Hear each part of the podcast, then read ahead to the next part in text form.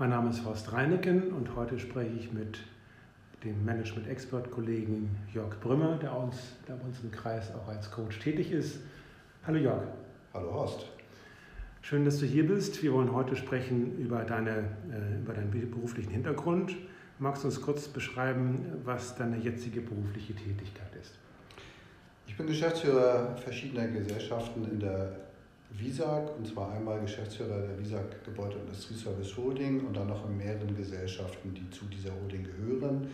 Das sind insgesamt zehn Gesellschaften, die dazu gehören und äh, das sind ungefähr 1800 Mitarbeiter. Okay. Und ähm, du hast auch eine Coaching-Ausbildung gemacht. Wann war das?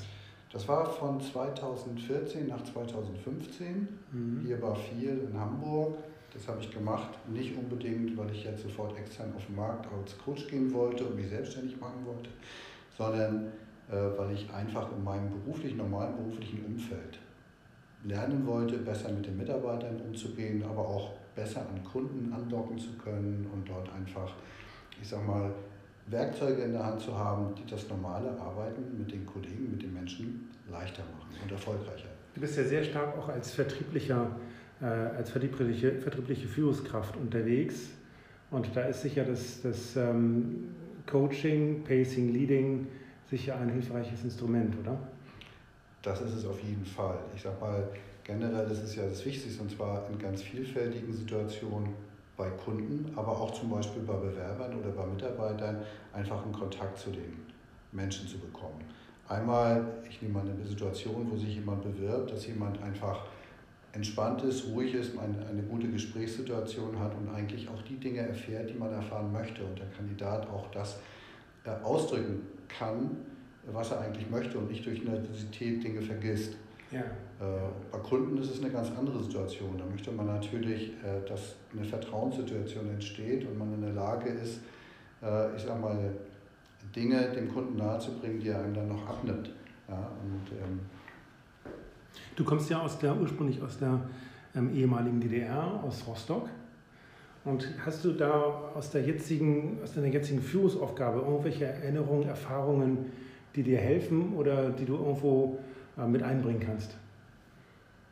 Das ist eine sehr interessante Frage, die habe ich mir selber noch gar nicht gestellt. Also in Rostock habe ich studiert bis 92, stimmt, bin dann nach Hamburg gegangen. Und ich muss aber ehrlich sagen, ich hatte gar nicht das Gefühl, dass der Unterschied zwischen den Menschen dort und hier so groß ist, sondern wir sind alle irgendwie Nordlichter. Und das, genau, passte, das, ziemlich, das ja. passte so ziemlich gut zusammen. Das hat nie jemand wahrgenommen, dass ich dann äh, nur gerade aus dem Osten kam. Das war hier eigentlich nie ein Thema. Das war vielleicht manches Mal in Mecklenburg-Vorpommern oder woanders im Osten mehr ein Thema. Das könnte ich jetzt gar nicht so sagen, ehrlich gesagt. Ja, interessant. Gut. Wobei es natürlich leichter mhm. fällt, dann äh, mit Leuten ein weiterführendes Gespräch oder Themen zu finden, die eben dann auch einen entsprechenden Hintergrund haben. Das ist schon so. Ja, so gemeinsame Wurzeln. Genau, das fällt dann, das, das nimmt ja man ja immer dankbar auf, wenn man das feststellt. Ja. Ja. Als Führungskraft ähm, hast du sicher auch Situationen erlebt, vielleicht auch gerade direkt vor Weihnachten oder so, wo du sagst, na, das ist ein bisschen kritisch. Fällt dir da eine Situation ein, ähm, die kritisch war, die du ähm, mit deinem Erfahrungsschatz handeln konntest, verhandeln wolltest? Also da fallen mir spontan tatsächlich mehrere ähnlich gelagerte Fälle ein. Äh, man lernt ja dann immer draus, insbesondere habe ich daraus gelernt, nachdem ich auch so eine Insights-Analyse gemacht habe. Die Insights-Analyse. Genau, die kennst du vielleicht auch, die hat mir das dann nochmal so vor Augen geführt. Also ich neige tatsächlich dazu, Menschen, die ich neu kennenlerne, besonders viel zuzutrauen. Mhm. Ja, das führt dann leicht dazu, dass ich dann den einen oder anderen Mitarbeiter vielleicht auch mal überfordere, ist mir definitiv passiert. Das muss, und das ist wichtig, dass man das früh genug erkennt und dass man dann auch einen Weg mitunter wieder zurückfindet, falls man jemandem eine Aufgabe gegeben hat, mit der er überfordert ist. Und das ist ja eine ganz unglückliche Situation, und zwar für beide Seiten. Man möchte ja keinen guten Mitarbeiter verlieren. Ne? Ja, Sowas ist mir definitiv ja, nicht passiert. Nur, nicht nur das, sondern man, ich verstehe das so, dass du eine zu lange Leine gegeben hast. Also du hast jemandem eine Aufgabe gegeben, mach mal. Korrekt. Der zieht sie zurück, macht und dann kommt mit einem Ergebnis zurück, das wie ist, besser oder schlechter. Ja. Also ich muss ehrlich sagen, besser äh, habe ich auch schon erlebt, aber seltener, aber eben auch eben schlechter. Und wo man da eine Situation hatte, dass der Mitarbeiter sich mitunter nicht getraut hat, rechtzeitig Bescheid zu sagen. Und ich habe einfach gedacht, das klappt alles wunderbar. Und äh, ja, und dann hat man eben da eine Situation gehabt, die für beide Seiten nicht schön ist. Da muss man als Führungskraft auch, und das finde ich ganz wichtig, immer sich eingestehen, wie viel hat man da selbst zu beigetragen. Was, hast du, gut, was, was hätte denn besser laufen können oder was hast du daraus gelernt? Wirklich deutlicher und häufiger zu hinterfragen und nochmal so, so eine kleine Controlling-Runde einzuführen. Und auch wirklich ganz deutlich zu machen, das mache ich wirklich jetzt bei neuen Mitarbeitern ähm, ganz ausdrücklich, klar zu machen, dass es nicht schlimm ist, wenn man Dinge nicht weiß. Dass man also wirklich das nochmal auch von sich selbst vielleicht mal das ein oder andere Preis gibt, wo man Fehler gemacht hat. Dass eine Fehlerkultur da äh, im Unternehmen oder bei solchen Kollegen eben auch erkannt wird, äh, dass man nicht alles wissen muss. Und soweit muss man natürlich erstmal sein, auch als Mitarbeiter. Ne? Wann stelle ich mich selber wirklich bloß äh, und äh, wann kann ich ruhig eingestehen, dass ich was nicht weiß. Und ich versuche immer alle zu ermutigen, die Dinge einzugestehen. Denn am Ende haben sich zwei gefunden, ein Vorgesetzter und ein Mitarbeiter. Und da hat der Mitarbeiter die Aufgabe bekommen und da tragen beide für Verantwortung, mhm. der Vorgesetzte und der Mitarbeiter. Und hat das diese Erkenntnis dann auch in letzter Zeit auch zu besseren Ergebnissen geführt? Das hat es schon. Ich habe wirklich auch schon das so gemacht oder eigentlich jedem Mitarbeiter, wenn wir jetzt gerade von welchen sprechen, die im Unternehmen sind und eine, äh, ich sag mal, vielleicht in eine Führungsaufgabe eine Ebene höher gehen, äh, da spreche ich mit allen drüber, ob wir erstmal auch wirklich bei den Kollegen dann adressieren wollen, dass das erst für eine bestimmte Phase probiert wird und wir mal gucken, wie es sich entwickelt, äh, damit man es einfach hat, auch wieder einen Weg zurückzufinden. Mhm. Da sagen nicht alle Ja zu. Ich habe schon den Fall gehabt, dass sie sagt, nein, ganz oder gar nicht. Und am Ende ist der Kollege dann gegangen und es gab keinen Weg zurück mehr. Ich hätte ihn gerne behalten. Aber es gab auch die Situation, wo wir dann wirklich ganz wunderbar den Weg zurückgefunden haben und äh, das sind wertvolle Mitarbeiter. Bitte? Wie machst du das? Wie fängst du, ich sag, mir fällt gerade die Formulierung ein, wie fängst du denjenigen wieder ein? Also das fängt ja schon an bei der Übertragung der Aufgabe zu diesem Zeitpunkt. Gerade es gibt äh, zum Beispiel, nehmen wir ein ganz konkretes Beispiel. Ein Mitarbeiter, der aus dem bewerblichen Bereich kommt ins Büro, ich sag mal in meinen Gesellschaften, ich sag mal vielleicht ein Monteur oder Meister, der noch äh, auf der Baustelle gearbeitet hat und jetzt Projektleiter im Büro werden soll. Und da spricht man gleich an, dass es doch wirklich eine ganz andere Aufgabe ist und dass es völlig normal ist, dass es eine ganze Zeit braucht, bis man da reinkommt und dass auch die Situation entstehen kann, dass der Mitarbeiter feststellt, es gefällt ihm gar nicht oder er ist damit überfordert. Der eine oder andere stellt dann fest, habe ich auch gehabt bei Mitarbeitern, man kann gar nicht so abschalten, man nimmt, äh, nimmt Dinge mit nach Hause mhm. ja, und kann vielleicht gar nicht richtig schlafen und so weiter. Und äh, da versuche ich gleich zu sagen, man weiß nicht vorher, wie man dieser Aufgabe gewachsen ist und es ist keine Schande zu sagen, ich möchte wieder zurück in mein vorheriges Aufgabenfeld. Und das gleich am Anfang. Und dann muss man es hinterfragen. Da sollte man wirklich, wenn man jemanden eine andere Führungsaufgabe oder gerade eine Führungsaufgabe, gerade die erste, dann muss man wirklich ein Stück dranbleiben und äh, regelmäßig ein Gespräch führen.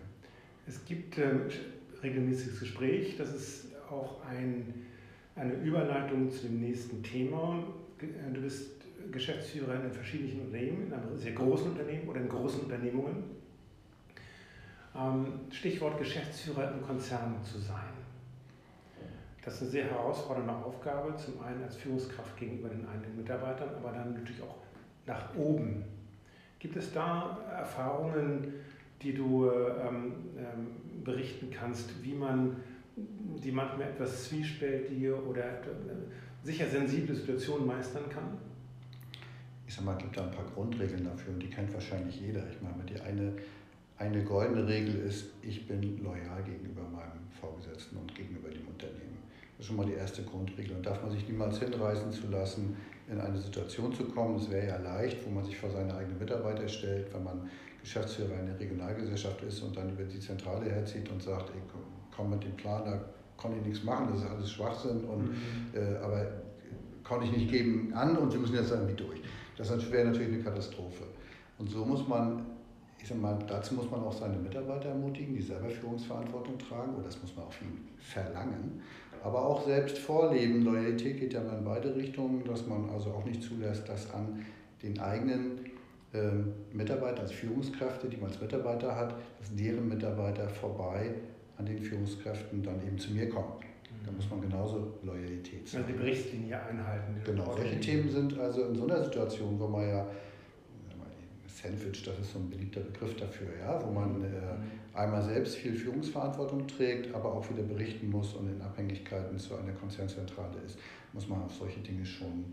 Ein kritisches Thema könnte ich mir vorstellen, sind ja die Zielvereinbarungen, die ja jedes Jahr wieder ähm, stattfinden und stattfinden müssen. Das ist natürlich immer ein Balanceakt, nicht? dass man auf der einen Seite die äh, strategischen Ziele erfüllen soll, will und kann. Die, die äh, dieses Unternehmen betreffen, aber gleichzeitig auch zu kommunizieren und auch eine, sag mal, eine, eine Zustimmung bei den Mitarbeitern zu finden. Das ist richtig. Und die Budgetplanungsphase ist, das kann man glaube ich gut sagen, immer die emotional anstrengendste Phase im Jahr. Äh, und das ist eine Verhandlung, die man da führt. Äh, einmal führt man die Verhandlung natürlich mit den Vorgesetzten, mit der, mit der, wenn man großen Unternehmen ist, mit der Konzernzentrale sozusagen oder mit der Geschäftsführung, die man eben über sich hat. Und da sollte man natürlich gut vorbereitet sein gute Argumente haben, denn es ist ja so, das sollte Ihnen klar sein, in einem vernünftigen Unternehmen wird niemand mit Mitarbeitern einen Plan vereinbaren wollen, wo der Vorgesetzte von vornherein weiß, es ist überhaupt nicht erreichbar. Mhm. Also gilt es einmal, sehr gut vorbereitet zu sein und klar zu machen, was erreichbar ist und was nicht. Also gehört zur Vorbereitung auch, dass du äh, mit deinen Mitarbeitern im Vorwege, vor der Planungsrunde, so nenne ich es jetzt auch mal, mhm. Vor der Planungsphase, sowohl mit deinen Mitarbeitern sprichst, als auch mit dem Vorgesetzten, um da schon so eine Annäherung äh, hinzubekommen? Also in meiner Erfahrung hat sich das nicht bewährt. Ich erlebe das ja immer wieder, wie, wie Gesellschaften, wie Geschäftsführer aus den Regionalgesellschaften agieren oder in der Vergangenheit agiert haben. Und da muss ich ehrlich sagen, wenn man das tut, wird eine Erwartungshaltung bei den Bereichsleitern geschürt und auch schon klar gemacht, wie viel man maximal erreichen kann. Und dann wird der Plan so niedrig geraten, so konservativ, gestaltet. so konservativ gestaltet, dass das Gap zwischen dem, was mhm. von der Holding erwartet wird und was dann praktisch von den Bereichsleitern schon mal vorbereitet wurde, so groß ist, äh, dass es sehr schwer ist, dann zu vermitteln. Aber man sollte natürlich als äh, Geschäftsführer oder als Verantwortlicher einer solchen Einheit, Einheit natürlich mit seinen Mitarbeitern sprechen und wissen, was dann irgendwie realistisch ist. Aber nicht die Erwartungshaltung schüren, dass jetzt, da muss man ehrlich sagen, wird so ein Unternehmen eben auch nicht demokratisch geführt, dass jetzt jeder mitbestimmen darf, wo der Plan hingeht. Das ist nicht machbar. Wir können diese Unternehmen nicht demokratisch führen sondern da sind Menschen dabei, die Verantwortung tragen und die müssen in der Lage sein, auch Dinge zu entscheiden. Und wenn man also mit, äh, als, als Geschäftsführer oder als äh, Abteilungsleiter oder ein Bereichsleiter eines großen Bereiches mit der Zentrale einen Plan vereinbart hat, dann muss man eben auch die Möglichkeit haben, diesen entsprechend um oder auch ein Stück durchzusetzen. Also das Thema ist letztendlich, wie kriegen wir den Plan des Budgets Richtig. realisiert. Genau, gemeinsam. Das, daran kann man gemeinsam arbeiten. Mhm. Da muss man, ich meine, da ist dann schon die Situation, man hat einen Plan, auf den hat man sich verständigt und jetzt gilt es daran zu arbeiten, wie können wir diesen erreichen. Ein super Schlussstatement. Jörg, ich danke dir ganz herzlich, dass du da warst. Wenn Sie als Podcast-Hörer noch weitere Informationen über Jörg Brümmer als Coach erfahren möchten, klicken Sie einfach auf unsere Webseite reineken.com. Jörg, vielen Dank, dass du hier warst. Danke. Weiterhin viel Erfolg. Danke gleichfalls.